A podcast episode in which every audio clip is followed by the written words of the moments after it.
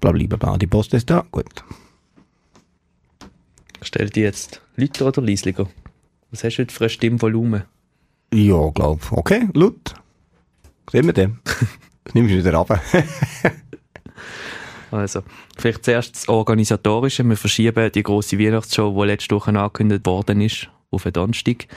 Weil es ist einfach zu wichtig, jetzt über den Nück-Match zu schwätzen, die Dinge vorauszuschauen und dann können wir am Donnerstag hoffentlich eine Weihnachtsparty feiern. Ja, es ist auch dann näher über Weihnachten. Es ist näher über Weihnachten und wir haben das Studio reserviert. Wir dürfen nächsten Donnerstag am 9. hat er gesagt, gell? Ja. Dürfen wir vorbeikommen und dann machen wir dann eine grosse Weihnachtsshow. Fantastisch. Mit Musik und allem, was dazugehört.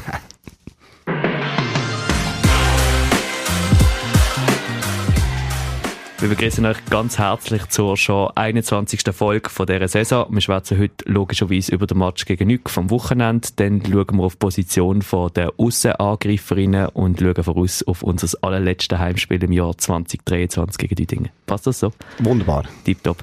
Wir haben im Fall einen neuen Hörer. Mein Onkel lost jetzt auch. Der Ah. war eben am Match gegen Schöso und dann habe ich am Geburtstagsessen müssen eine viertelstündige Analyse hören. Da habe ich gesagt, dass er im Podcast reinhören, da gehört er noch die Meinung vom Trainer und dann hat er eben gefunden, dass seine Analyse eigentlich ausführlicher war als die von uns und in dem Sinn müssen wir ein bisschen länger über das Sportliche schwätzen. Ist Ah, okay. Also, Wir starten trotzdem mit einem Timeout, weil er gefunden ist eigentlich ein gutes Format, aber aufgrund von dem können wir nachher ein bisschen mehr in die Tiefe gehen. noch. ja, das machen wir. Gut, dann fangen wir an mit 30 Sekunden zum Spiel gegen Neuchâtel. Ja, es ist, äh, wir haben ein sehr gutes Spiel gestartet, haben gerade drei, vier Punkte Vorsprung gehabt. Es hat vor allem alles gut funktioniert mit dem Servicedruck.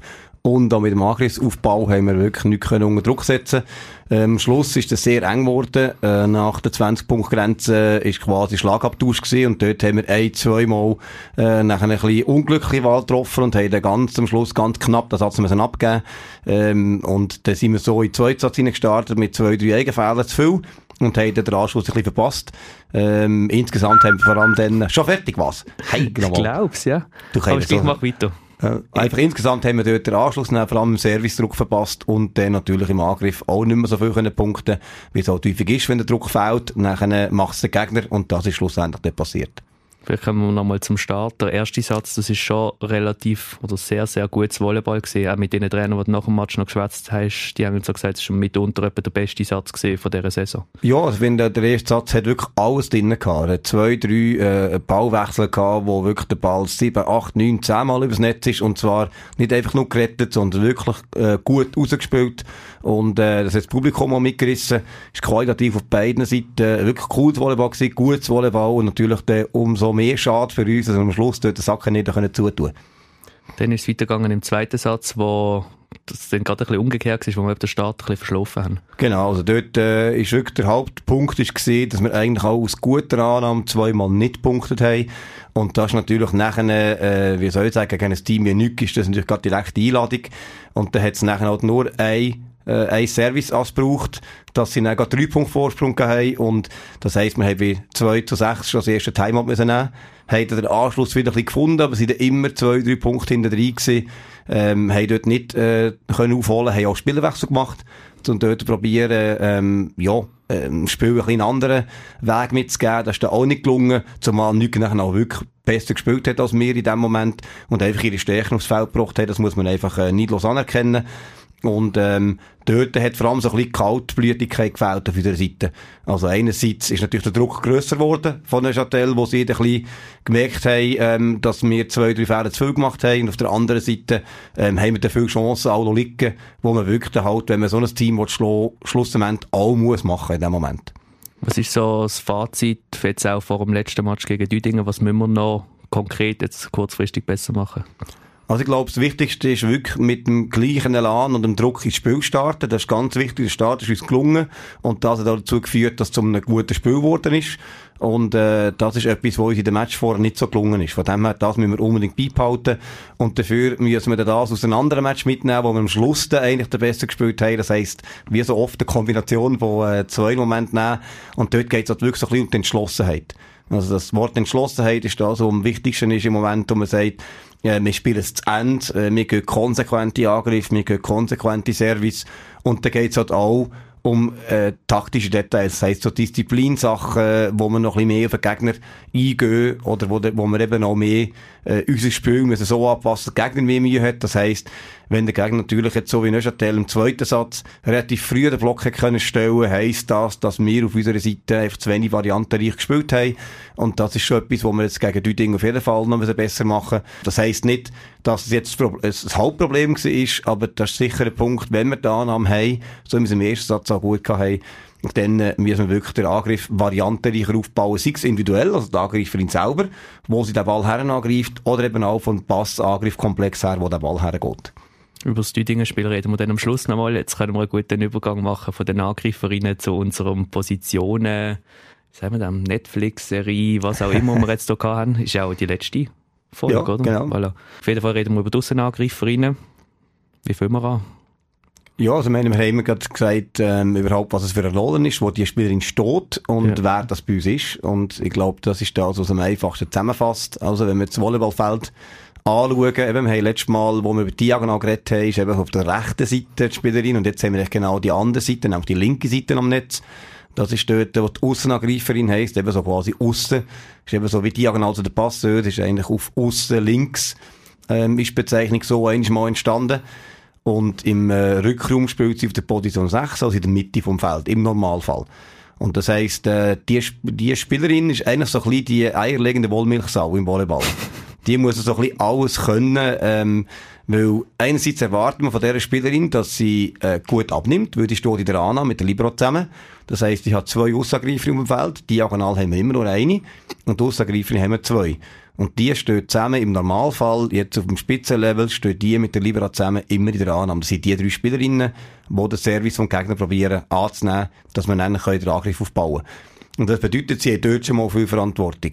Nachher sind sie im Gegensatz eben zu der Mitte, wo sehr viel schnelle Bälle angreift aus guten Annahmen, kommen sie natürlich auch viel auf der Aussenposition über, wie eben diagonal auf der rechten Seite, kommen sie auf der linken Seite die entscheidenden Bälle über und das sind häufig auch schwierige Bälle. Also, müssen sie im Angriff auch äh, sehr vielseitig sein und sehr stark können angreifen und das ist beispielsweise jetzt im Vergleich eben zur Diagonale mal zum Ziehen, wo eben nicht muss annehmen, ähm, ist natürlich das wie eine Doppelbelastung.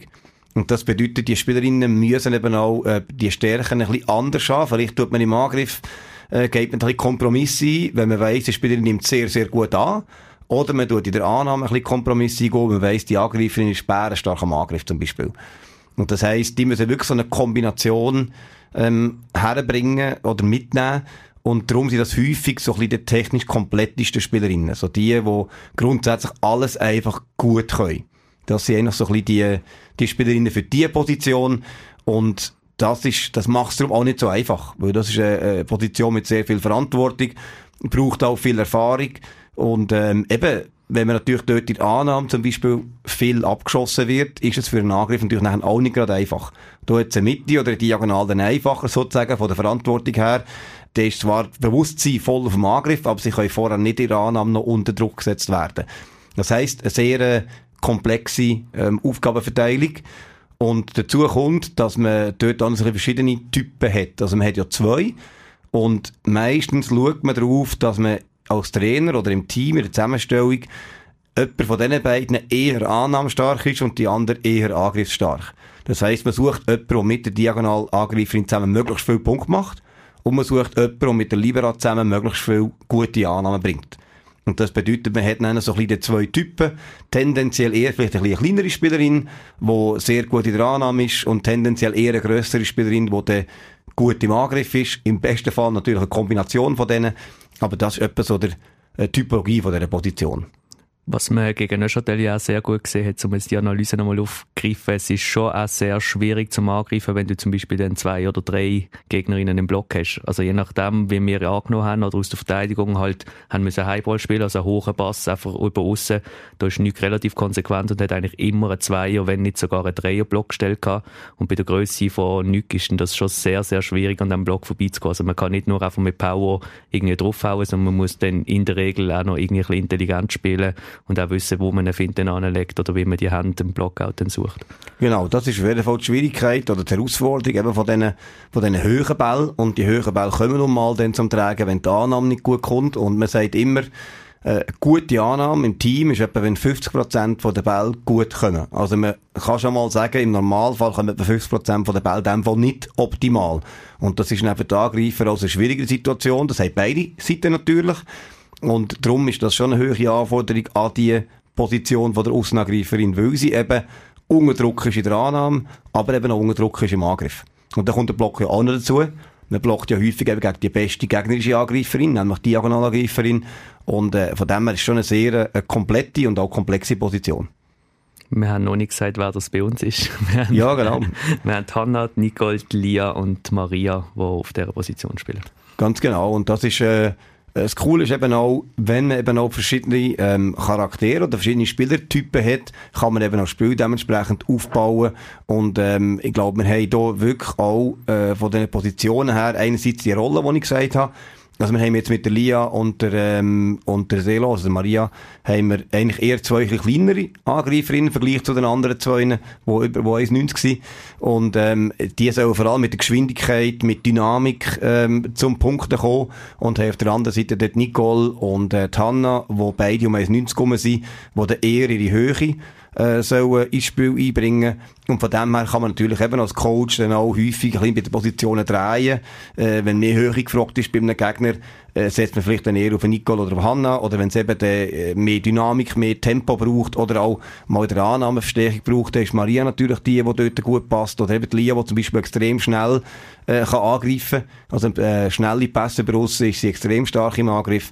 Das heisst, dass sie so, ja, Punkte, die man als Trainer natürlich dann aufnehmen kann ins taktische Konzept. Und wo man seit der Rückkehr von der Nicole, wo ja leider immer mal wieder ein paar Rückschläge hat, jetzt in dem ganzen Reha-Prozess jetzt auch wieder viel, viel mehr Optionen haben und auch verschiedene Wechsel können machen Genau, und das ist eben äh, auch ein Punkt, oder, dass man das im Training natürlich auch immer wieder hat und probiert, die ähm, quasi alle besser zu machen und aufeinander einzustellen, aber natürlich auch die Match-Einsätze helfen, natürlich dann auch äh, die Abläufe zu sichern, oder? Und von dem her ist das die Position, die meistens am meisten Spielerinnen hat im Team. Also wir haben jetzt vier, oder? Und diagonal haben wir zwei, Mitte haben wir drei, Pass haben wir zwei und äh, Libero haben wir zwei. Und von dem her ist einfach, äh, man braucht es nur schon im Training, oder? Beiden Seiten, je zwei im Feld müssen stehen, muss man nur schon vier haben, können normal trainieren und natürlich eben möglichst vier gesunde. Und äh, darum sind wir jetzt froh, dass auch äh, eben Nicole jetzt langsam den Weg zurückfindet in, ins Spiel und ihre ersten Einsätze können machen. Das gibt uns auf jeden Fall viele Möglichkeiten. Ich glaube, das ist ein guter Abschluss von dieser Serie. Ich hoffe, ja. es hat euch gefallen. Habt ein bisschen etwas können lernen Wenn ihr Fragen habt, könnt ihr euch natürlich jederzeit melden bei uns. Es ist von uns ein bisschen so ein Versuch gesehen, um da doch relativ komplexe Volleyballsport ein bisschen abzubrechen. Und ich hoffe, ihr habt einigermaßen etwas lernen und sonst eben stehen wir jederzeit für Fragen zur Verfügung. Und hoff, ich hoffe, wir haben die nicht gelangweilt, die schon seit 83 Jahren Volleyballmatch schauen und schon seit 83 Jahren Volleyballtrainerinnen sind irgendwo und das alles schon mal gehört haben. Ich hoffe, es ist für euch auch einigermaßen spannend gewesen. Und in dem Sinne schauen wir noch auf den aller, allerletzten Match vom Jahr 2023. Ich glaube, es ist das 14. Heimspiel, habe ich irgendwie ausgerechnet. Ich hoffe, habe mir nicht erzählt, als ich eine Mail an die Helferinnen gemacht habe. Und wir haben ein 14. Mal, wo wir wirklich alles von A bis Z aufstellen was mir dort nochmal durch den Kopf gegangen ist, ist das Livestream-Team. Dort noch liebe Grüße an Paul, Werner und René, weil sie haben einmal in einer Mail geschrieben, wie viel Steckverbindungen, und jetzt musst du nachher dann das, die mhm. Expertise übernehmen, ähm, sie jeweils zusammenstecken, also quasi wie viele Stecker sie müssen einstecken, damit das alles funktioniert. Und der Paul hat dort noch länger erzählt, dass ich bei daheim spiele und ist insgesamt auf 120 gekommen. Dann ist es irgendwie einen halben Tag gekommen und hat der Werner Leisinger geschrieben, hey, ich habe jetzt im Fall auch noch erzählt, er hat, glaube ich, im ganzen Ton nochmal 45 plus minus mhm. dazu. Das heißt, sie stecken insgesamt 165 Sachen zusammen, dass der Livestream nachher funktioniert. Das ist schon unglaublich. Ja, das ist unglaublich und das zeigt einfach auch vor allem den Aufwand, der dahinter steckt. Eben, wir haben wir haben wirklich einen sehr, sehr guten Livestream mit allem drum und dran, aber es hat eben mehrere Kameras bedingen halt eben auch, dass die quasi nur schon Kameras verbunden sind. Dann haben wir äh, zwei Kommentatoren, dann hat man natürlich auch die Verbindung, die raus muss. Man muss die miteinander mit einem Mischpult können verbinden und dann hat es natürlich eben auch die Regie, wo das Ganze muss können ähm, handeln und, und, und einstellen. Und das heisst, es ist einfach nur schon, nur schon zum Aufstellen, damit es überhaupt funktioniert. Eben braucht schon mal ein paar Dutzend Kabel und nachher eben für die Qualität herzubringen, äh, wo wir wirklich verdankenswerterweise haben, ähm, braucht es halt einfach wirklich ein optimales Equipment und wenn man sieht, wie lange sie dort oben auch einstellen, ist es kein Wunder, dass eben über, über 150 Kabel da sind und äh, da sieht man noch einmal den ganzen Plan dahinter. Also es kann nicht einfach jeder schnell ein Handy herheben und äh, man sieht wirklich, was da dahinter steckt. Das Bittere ist ja, wenn du von diesen 165 irgendwie 163 richtig machst und zwei mhm. falsch, dann läuft es einfach gar nicht.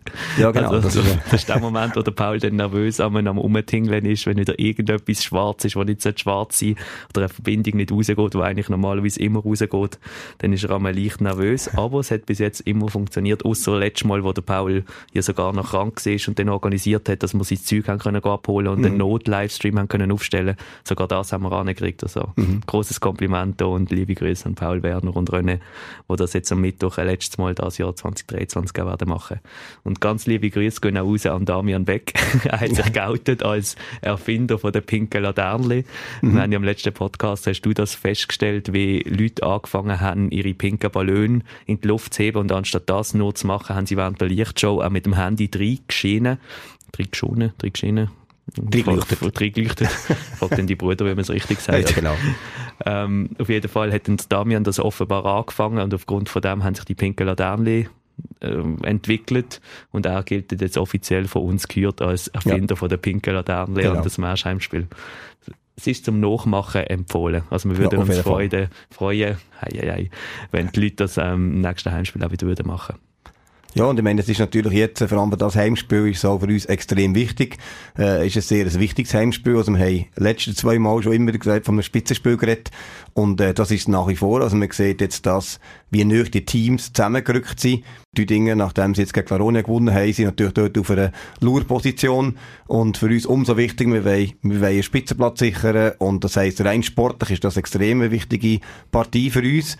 Und äh, im Wissen, dass das letzte Mal äh, 3 zu 2 knappen Auswärtssieg war, ist natürlich auch äh, ein spannender Match zu erwarten, ein hart umkämpfter Match. Und von dem her ähm, ist das sicher noch ein Highlight von diesem Jahr. Wir probieren euch natürlich mit dem Sport zu locken, wir probieren euch aber auch immer wieder mit anderen Sachen in die Halle zu ziehen. Ähm, Tina hat gesagt, sie geht noch in den Keller schauen, ob der Glühwein noch nicht abgelaufen ist von letztes Jahr. und falls er abgelaufen wäre, würde sie noch Glühwein posten, damit wir auch Glühwein anbieten können, weil es ist ja doch ein bisschen ein Weihnachtsspecial und so wie wir mhm. nächsten Donnerstag äh, Podcast. Ja, Podcast, ah, das ist alles schlecht. Wo bist du gestern oben noch gesehen? ja, nein, in Gedanken an Glühwein und Fest ist halt aus dem Podcast der Podcast entstanden. Wow. Ähm, nächsten Donnerstag machen wir eben das äh, Weihnachtsspecial mit einem Podcast und am Mittwoch zu oben machen wir ein Weihnachtsspecial in der Halle, wo wir eben auch Glühwein anbieten und natürlich absolutes Top-Volleyball. Ihr könnt Tickets posten auf eventfrog.ch. Ich glaube, wir werden den Podcast heute noch schneiden, einfach damit wir den heute wieder publizieren können, damit man genug Zeit hat, den bis am Mittwoch zu hören, wie es dann am Donnerstag schon wieder eine neue gibt. Das ist eine strenge mhm. Woche für alle Beteiligten. Und du weißt ja, dass die Hörer einfach heute ist heute dann hören, wenn sie heute hören. Das haben wir schon letztes Mal davon gehabt. Das ist, äh, ist natürlich äh, ja, eine Luxussituation. Ja. Aber ich gebe mir, dass ich heute Nachmittag, nachdem ich im THB bin, zum Mittagessen, dann noch schnell schneiden kann, heute oben kaufen laden, dann haben wir alle genug Zeit, um den zu hören bis am Mittwoch, damit wir dann am Donnerstag noch das Weihnachtsspecial kann hören und dann beruhigt ein paar Tage Pause machen von Smash. Genau, für alle Hörerinnen und Hörer, heute ist Montag.